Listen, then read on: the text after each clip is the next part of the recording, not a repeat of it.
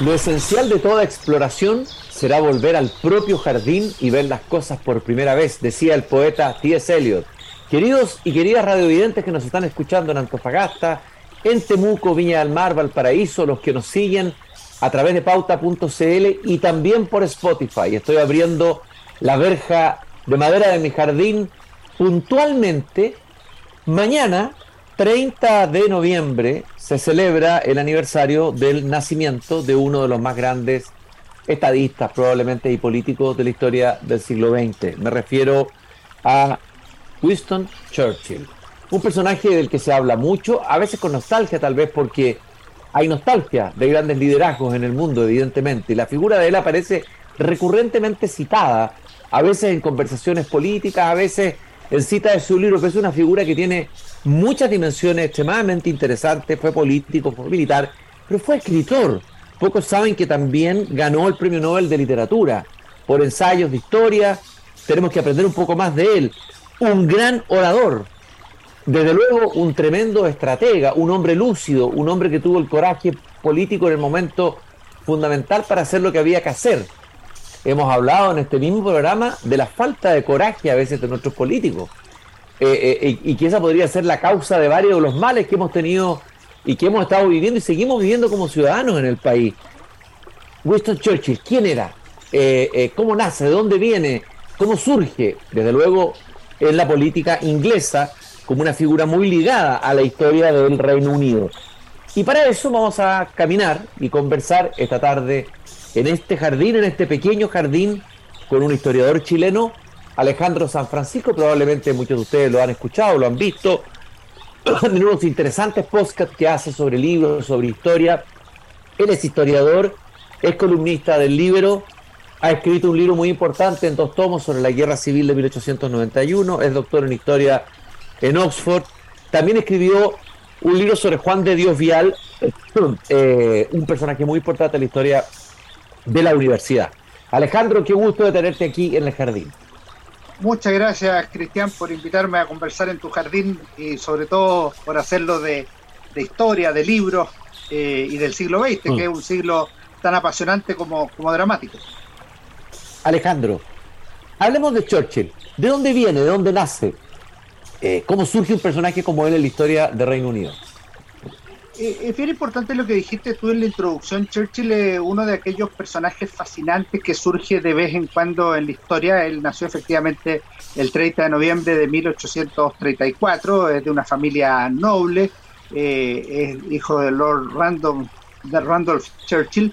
y, la verdad es que tuvo una preparación de muy buen nivel, si bien no era un alumno extraordinario, por el contrario, eh, le fue difícil la, enseñanza formal, eh, pero él se fue formando a través de la admiración hacia su padre, por una parte, en segundo lugar, con lecturas muy amplias en todo sentido, y en tercer lugar, con esa vocación militar que tú también mencionaste. En este sentido, eh, Winston Churchill fue una persona que tenía una especial devoción a su majestad británica, fuera quien fuera, eso es un tema eh, histórico, y en segundo lugar al imperio británico, y, creía que el mundo anglosajón, la cultura eh, democrática de, no solo de Inglaterra, también de Estados Unidos, debía prestarle un gran servicio a la humanidad. Y así lo trató de hacer ver en los dos grandes desafíos que, tuvo el siglo XX, que fue la Primera Guerra Mundial de 1914 y luego la de 1939 contra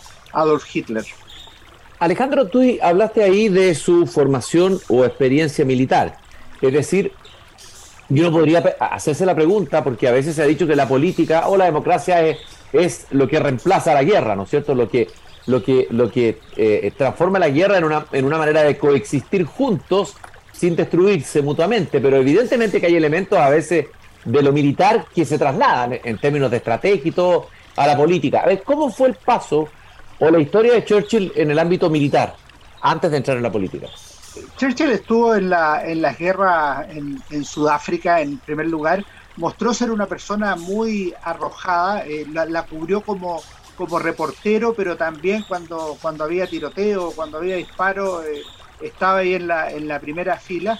Eh, y, y, fue una persona que cuyas, cuyas lecturas, cuyos reportajes de la guerra eran muy leídos en, en Inglaterra. Y eso servía para que, por un lado, se mantuviera y por otro lado, eh, tuviera una, una presencia activa en la sociedad.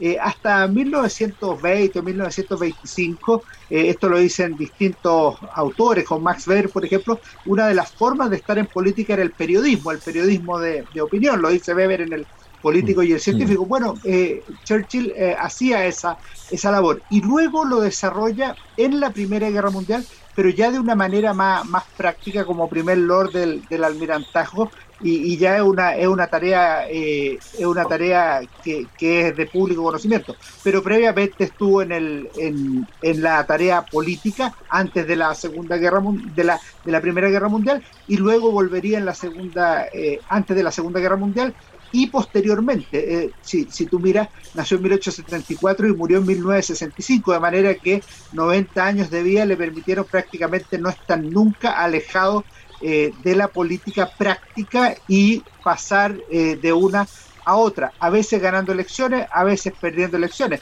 Llegó a ser, para cerrar esto, ministro del Interior antes de la, de la Primera Guerra Mundial, en 1910-1911. Para entendernos bien y cerrar este argumento, en la misma época en que está escribiendo en los diarios marxistas eh, de Rusia, Vladimir Ilich Ulyanov Lenin, y está escribiendo en los diarios italianos socialistas Benito Mussolini, que después va a derivar al, fascismo. Entonces es una época fascinante porque son distintas personas que después van a tener rumbos eh, diferentes también, eh, pero que tienen ciertas trayectorias vitales que, que, son al menos paralelas e incluso se, se, confunden en algún minuto. Oye, lo que a algunos sorprende es que haya ganado el premio Nobel de Literatura. Eh, ahora, lo ganó, yo dije, como ensayista, historiador. Eh, eh, ¿Cuál es esa dimensión literaria, en sentido más amplio, de, Winston Churchill? Fueron sus textos, sus, lo que tú hablabas recién, todo lo que escribió como corresponsal de guerra, escribió libros de historia. A ver, esa dimensión literaria de Churchill es menos conocida. Yo, creo que se juntaron dos cosas en, en el premio Nobel. Por un lado, su fama como como figura pública, política, como ganador de la Segunda mm. Guerra Mundial, y en segundo lugar como gran escritor, y no son eh, disociables ambos factores, pero como autor, o sea, si uno solo viera al Churchill autor, escribió numerosos libros, escribió biografías, escribió textos de, guerra, de, la, de las guerras eh, anglo-boers y, y, también de, otro, de otros documentos, escribió discursos, cientos y cientos de páginas de discursos escritos por Churchill que después lo distinguieron como un gran orador. Pero además, después de la Segunda Guerra Mundial, escribió eh, los textos de la Segunda Guerra Mundial, que son voluminosos eh, y que ciertamente son no la historia de la Segunda Guerra Mundial, sino la visión churchilliana de la Segunda Guerra Mundial. Y por eso de repente la critican porque como que él fuera el centro de la Segunda Guerra Mundial. Mm. Claro, porque están eh, en el límite entre la historia y la memoria. No es, no es mm. eh, una historia propiamente tal hecha por un tercero imparcial o un tercero distante de los acontecimientos, sino que es la persona que estuvo en el corazón del, proceso político. Pero son libros muy bien escritos, muy, eh, muy admirablemente escritos, muy dignos de, ser leídos, al igual que los discursos. De hecho, cuando, cuando se publican los discursos de Churchill en distintas etapas y hasta el día de hoy uno los puede leer con interés, son discursos bastante cultos, con un inglés exquisito, eh, y, en ese sentido se ve eh, decenas de libros eh, escritos por, por él. Y, y, además, en, en, alguna etapa antes de la Segunda Guerra Mundial, entre el año 25 y 35, cuando le iba más, más mal en política, él vivía de escribir libros, o sea, le pagaban por escribir libros y se vendían bastante bien, entonces obviamente eso le, significaba eh, tener, tener de qué vivir. Churchill debe haber sido un personaje fascinante eh, eh, en su faceta más privada, más personal. me imagino que se sabe algo más, no sé, un personaje que escondía su privacidad, se la guardaba, pero sí sabemos que al parecer luchaba contra, no sé si una suerte de depresión o melancolía o, o tendencia a la melancolía y la depresión. Por ahí dijo una frase que él había luchado contra un perro negro durante toda su vida contra el Black Dog. ¿Qué es esta, esta faceta más melancólica o depresiva de Winston Churchill? Yo diría que él pasaba por distintos momentos, por distintas etapas. Su, su, vida privada es relativamente conocida, su vida personal, porque en algún minuto dejó de tenerla. O sea, su vida era absolutamente pública. Cuando vivió en Downing Street, mm. era una persona que, que muchos le seguían el, el ritmo, eh, por ejemplo, se acostaba muy, muy tarde, eh, escribía hasta muy tarde, le dictaba cosas a las personas que trabajaban con él, eh, preparaba documentos hasta muy tarde, se levantaba relativamente tarde, tomaba mucho, particularmente whisky, era una persona que hacía deportes, nadaba a los distintos lugares que, que iba, tenía una, una buena relación matrimonial, en algún minuto tuvo eh, dificultades con su, con su padre por esta admiración y no poder cumplir su eh, eventualmente lo que, lo que podía ser eh, llegar al nivel que estaba su papá, pero, pero sabemos que históricamente lo superó y el papá de Churchill hoy día es más conocido por ser el papá de Churchill que Winston por ser hijo de Randolph. Entonces sí conocemos esas cosas, pero evidentemente él pasó también momentos difíciles, derrotas dolorosas, momentos de soledad, cambios de posiciones políticas, eh, sufrió, comillas, la traición. Yo creo que en política muchas veces no hay traición, sino que solo cambio de posición, entonces no hay que ser tan radical en ese tipo de, eh, de, aseveraciones. Eh, también con sus amigos veía que estaba llamado a un destino que era muy importante y que por alguna razón no lograba cumplirlo en la defensa de, de Inglaterra. Hay una biografía fantástica que si tú me permites la, puedo recomendar. No, no, pero eso te iba a pedir de todas maneras que nos recomendaras una biografía. ¿Cuál es la mejor eh, para ti? Esta yo encuentro que es extraordinaria, es, soberbia. Andrew Roberts, eh, Churchill, la biografía, son 1400 páginas, la, la, son, son muchas horas de lectura, pero realmente impresionante, un trabajo excelente del, del historiador británico y, y, en esta aparece una anécdota al final eh, de, no, no, voy a dar ningún, eh, ninguna cosa que después no eh, disuada la lectura, pero, pero aparece eh, como Churchill, siendo un niño de unos 15 años, había imaginado que le iba a tocar salvar a Inglaterra de una agresión tremenda. Y, la, y, la, va describiendo y realmente uno dice, esta es la Segunda Guerra Mundial. Y es un texto de 1890, es decir, un texto de cuando eh, Churchill está en, eh, a los 15 años. Impresionante esa premonición. ¿ah? Eh, me recuerda a un sueño que tuvo Carl Jung, en que también anticipa la guerra. O sea, ahí en momentos históricos a veces es interesante explorar qué pasa en los inconscientes colectivos, hay en el inconsciente, donde puede uno encontrar señales, imágenes que prefiguran lo que va a pasar. También te quería preguntar, Alejandro, ya Winston Churchill como político. Él perteneció al Partido Conservador, pero fue liberal. ¿Fue un conservador, un conservador, un liberal, un liberal conservador? Hablemos un poco de Churchill como político y su visión de la política. Él fue las dos cosas. Él, él fue y terminó siendo un conservador, pero durante su vida fue liberal, fue candidato liberal, ocupó cargos por el Partido Liberal, lo mismo hizo por el Partido Conservador. Eh, él decía que él se mantenía en su puesto y que los partidos se, se iban moviendo. estamos viviendo una época de cambios en, en Inglaterra y en, Europa, piensa tú que terminada la Primera Guerra Mundial, se vive una crisis de los gobiernos liberal parlamentarios y surgen dos fuerzas que le van a combatir duramente a estas tendencias. Eh, una es el, movimiento el movimiento comunista y otra es el fascismo.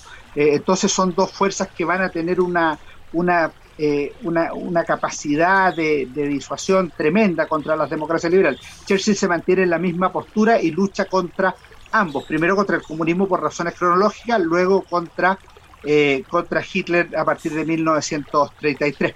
Eh, en eso internacionalmente los ingleses no tienen postura postura clara. Si, si, tú recuerdas este libro de, de Ishiguro, Los restos del día. Sí, lo que queda del día, sí la, clase alta británica estaba pololeando con, los nazis y, el sector dirigente también tenía más o menos la misma posición. Eh, y en el caso de Churchill él decía hay que combatir a Hitler desde el primer minuto, eh, no vamos a tener esta, esta postura eh, entreguista de Chamberlain y en ese sentido más que el partido le interesaban las posiciones relevantes en, los momentos, en los momentos duros. Y por eso pese a que muchos lo encontraban pedante, pesado, soberbio, demasiado duro con la política exterior británica entre 1935 y 1938, por ejemplo, eh, cuando se opta por el apaciguamiento, eh, al año 39, cuando empieza la guerra, todos los ojos se vuelven hacia Churchill a decirle, oye, eh, parece que por ahí va la,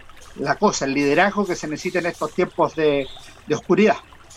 Entre las frases o textos conocidos de Churchill está este que dice, que interesante, en la guerra resolución, en la derrota desafío, en la victoria magnanimidad, en la paz buena voluntad. A ver, me gustaría que habláramos de algunos de los momentos, algunos más conocidos que otros, importantes eh, de la historia política de Churchill, momentos que lo definen y momentos que definen también la historia, eh, y que lo revelen a él eh, en, su, en su estilo, en su manera de ser, de operar, de hacer también política y de ser político.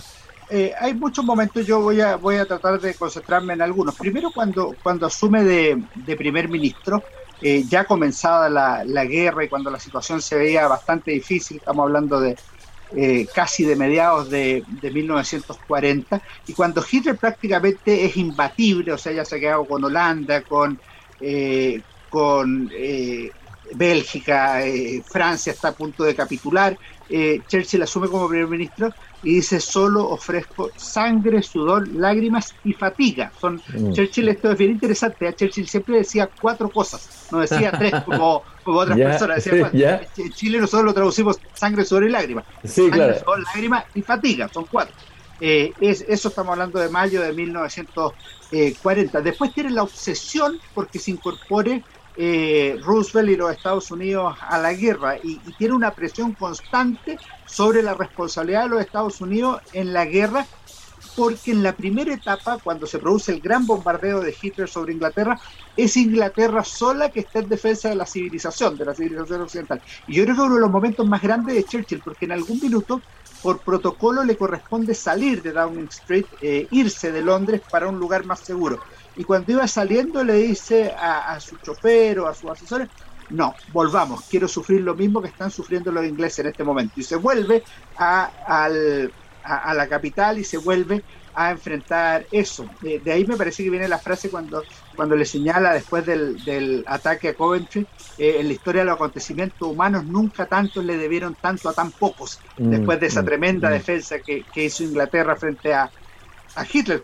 Tú, tú solo te puedes imaginar lo que hubiera pasado si Hitler logra derribar eh, la defensa inglesa. O sea, se acabó, se acabó la guerra en favor de, Hitler, ciertamente. Después comete el error de, irse a meter a, a, la Unión Soviética. Eh, ese, es el segundo momento. A mí me parece que un tercer momento clave es, eh, son la incorporación de, de, Stalin o esa triada que se forma con Estados Unidos está, ahí la, famosa foto que está ahí con eh, Roosevelt y con, eh, y, con, eh, y con Stalin, una foto tremenda esa, ¿no? Efectivamente, pues, efectivamente es tremenda. Y fíjate que de los tres solo sobrevive Stalin, porque Roosevelt mm. se muere durante la guerra y, Churchill perdió la elección en julio de 1945. Mm. O sea, terminada la guerra y habiendo sido el máximo héroe, pierde la elección inmediatamente después de la guerra. quizá porque lo único que querían los ingleses era paz. Y la última cosa que yo mencionaría eh, es que en 1946, en marzo, eh, en el discurso que dan en, Estados Unidos, eh, fue, fue cuando pronunció la famosa frase de que se ha levantado en Europa una cortina de hierro que divide al mundo o a Europa en dos zonas, una bajo dominio comunista sin libertad y la otra mm. occidental, y que hay que preocuparse de que las antiguas capitales de Europa eh, orientales, esas capitales eh, maravillosas de, Polonia, Checoslovaquia, Hungría eh, y otros, tuvieran la posibilidad de tener libertad. Finalmente ahí se produjo la consolidación del telón de acero cortina de hierro entre el 45 y el 53, la muerte de Stalin. A ver, ¿qué es lo que más tú rescatas de Churchill como político en relación a la política de hoy? Hoy día la política tan denostada, la crisis de la democracia representativa, la sospecha que hay sobre la política y los políticos. A ver, eh, ¿qué rasgos de este liderazgo? Es difícil encontrar un Churchill hoy en la historia, habría que buscarlo con... Bueno, tal vez exista, pero no nos damos cuenta, pero eh, eh, ¿qué, es lo que, qué, lo, qué, lo que podríamos rescatar desde hoy en la figura de Churchill y lo que le falta a la política de hoy? Mira, es bien importante tu pregunta porque eh, en esto la, pregunta es qué se requiere de los políticos en los momentos de dificultad.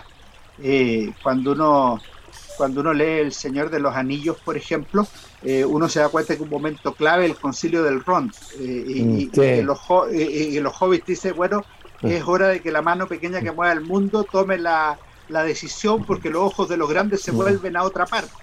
Eh, o, eso mismo aparece en el, en el poeta que dice dos caminos se abrieron ante mí, tomé el menos transitado, eso marcó la diferencia. Yo creo que lo que hace Churchill y lo que, y lo, que lo eleva sobre su generación es que en un momento difícil, donde no es claro hacia dónde va el mundo, eh, él toma una decisión que no es la más popular eh, y que termina siendo la que salva efectivamente a Europa eh, de lo que habría significado la destrucción bajo el dominio nacional socialista de Hitler. Eso es lo que hay que tener en cuenta en 1939. Y, y cuando uno dice, bueno, pero ¿y qué, ¿y qué tenía superior Churchill a otros políticos ingleses de la época o europeos de la época? ¿Tenía mejores ideas? No, yo creo que había ideas que eran compatibles con las de Churchill en ese minuto. Eh, ¿Tenía más estudio? No, había gente que había estudiado más que Churchill. Yo creo que lo que distingue a Churchill es el carácter. Tenía un mm. carácter, una mm. resiedumbre, una fortaleza moral eh, mm. que era capaz de soportar los golpes de amigos y adversarios eh, por tener posiciones a veces más populares, a veces más impopulares. Y por eso cuando uno habla de un líder, el líder no es el que habla mejor, no es el que tiene más años de estudio, no es el que tiene mejores ideas en la cabeza. A veces lo que se requiere es carácter. Y eso es lo que permite cambiar la historia en una y otra dirección. Eh, ¿Qué otra figura dentro de los líderes europeos? Yo pienso, en, la guerra tú podrías decir que están en, que estarían dentro de esa definición de personas con carácter. ¿Colocarías a De Gaulle, por ejemplo, en esa, en esa playa de, hombres con carácter?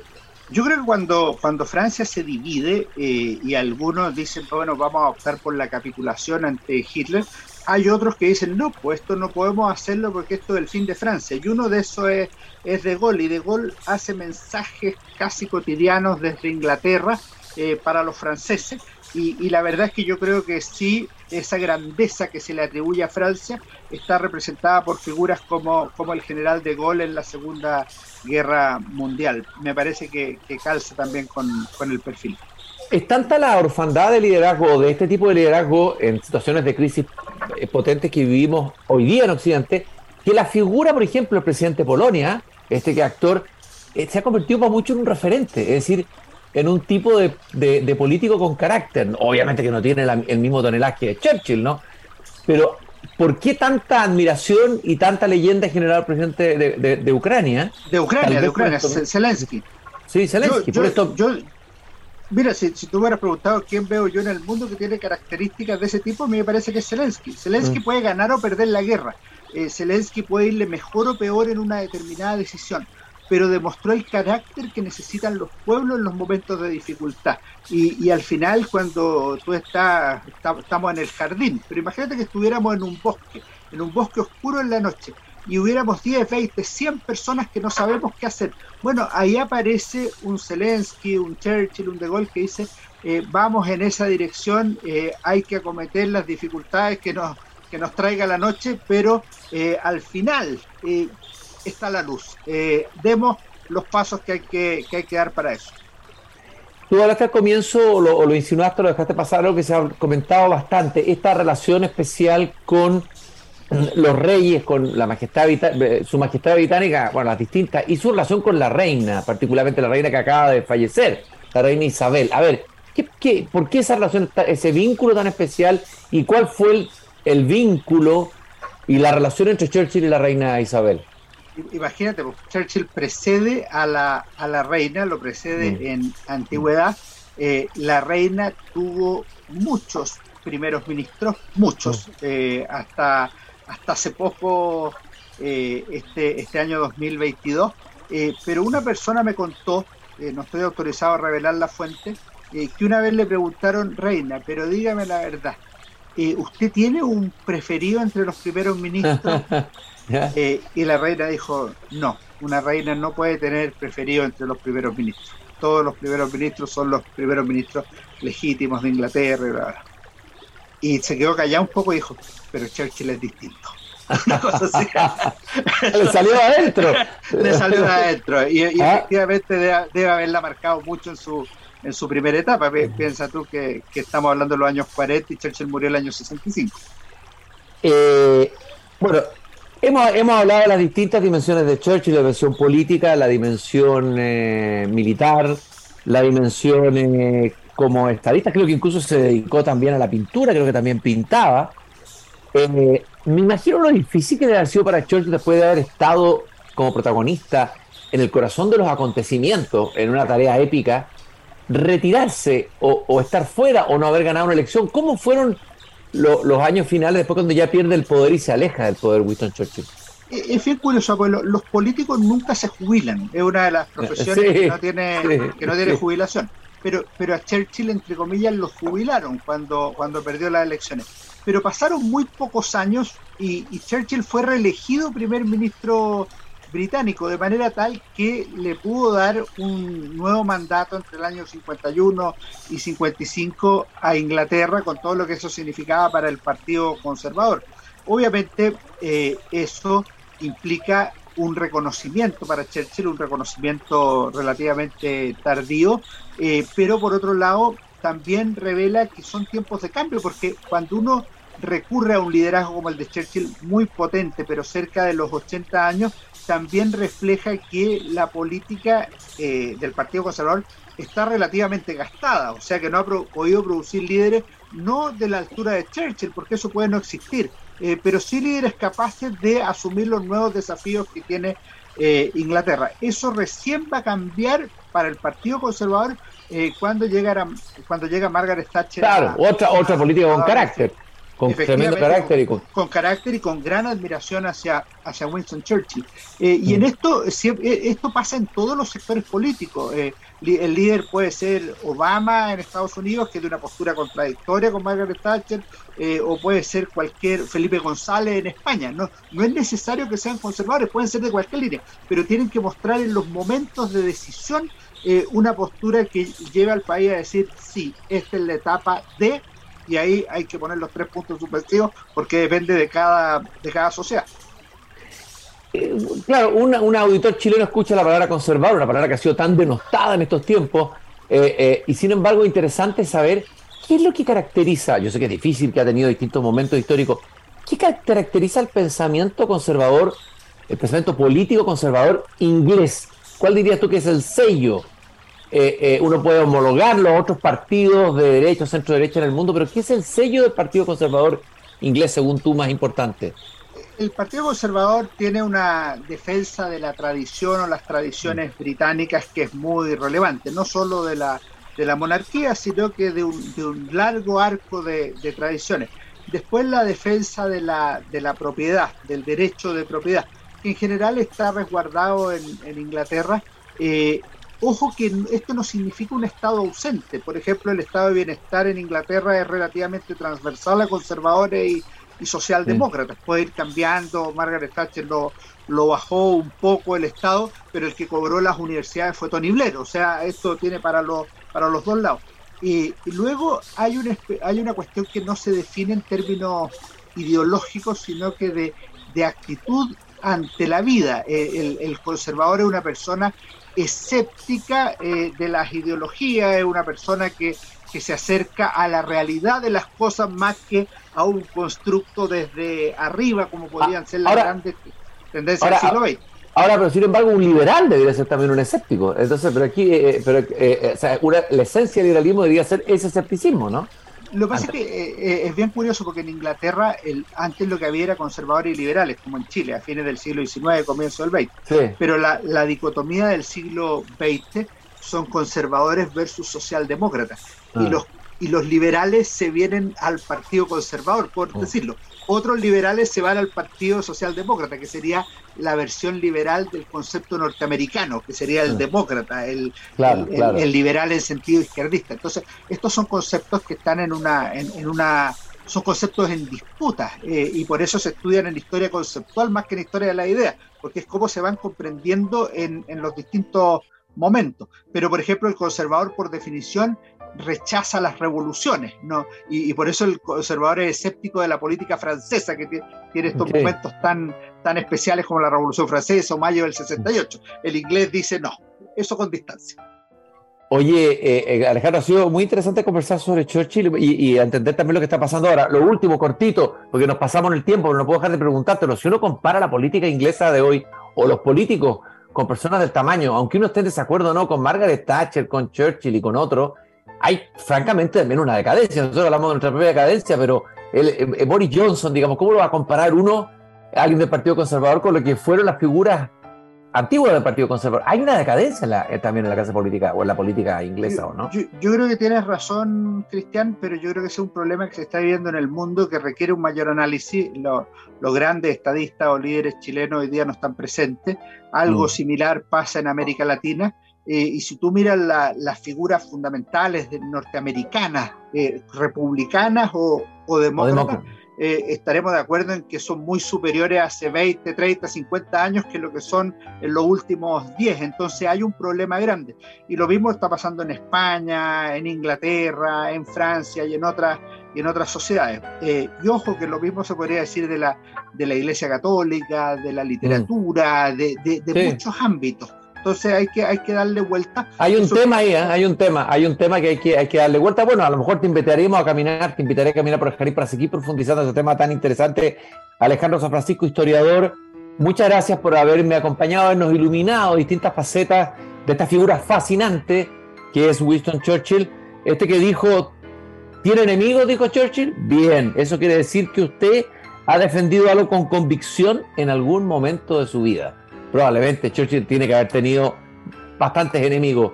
Eh, gracias Alejandro por habernos acompañado esta tarde Desde Jardín. Muchas gracias a ti Cristian, nos vemos. Nos vemos y nosotros nos encontramos mañana, queridos radiovidentes, a la misma hora, a las 8 de la tarde aquí en Pauta, cuando yo vuelva a abrir de nuevo la verja de madera de mi jardín. Hasta mañana.